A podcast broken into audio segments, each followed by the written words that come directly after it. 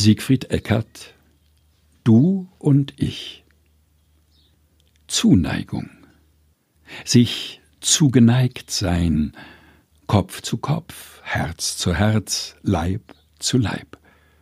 Und dabei sich selbst zugeneigt bleiben, keine Abneigung haben vor dem, was schwer fällt, vor dem, was ich dir, was du mir zu tragen aufgibst.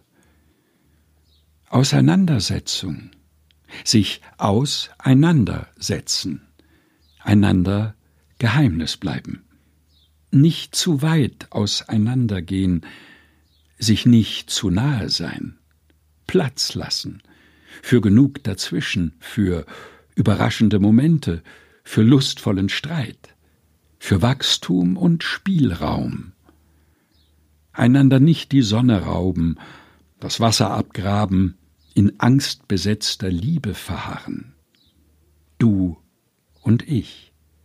Zuneigung und Auseinandersetzung. Ein notwendiges Paar. Immer noch ein Wundervogel. Du und ich, gelesen von Helga Heinold.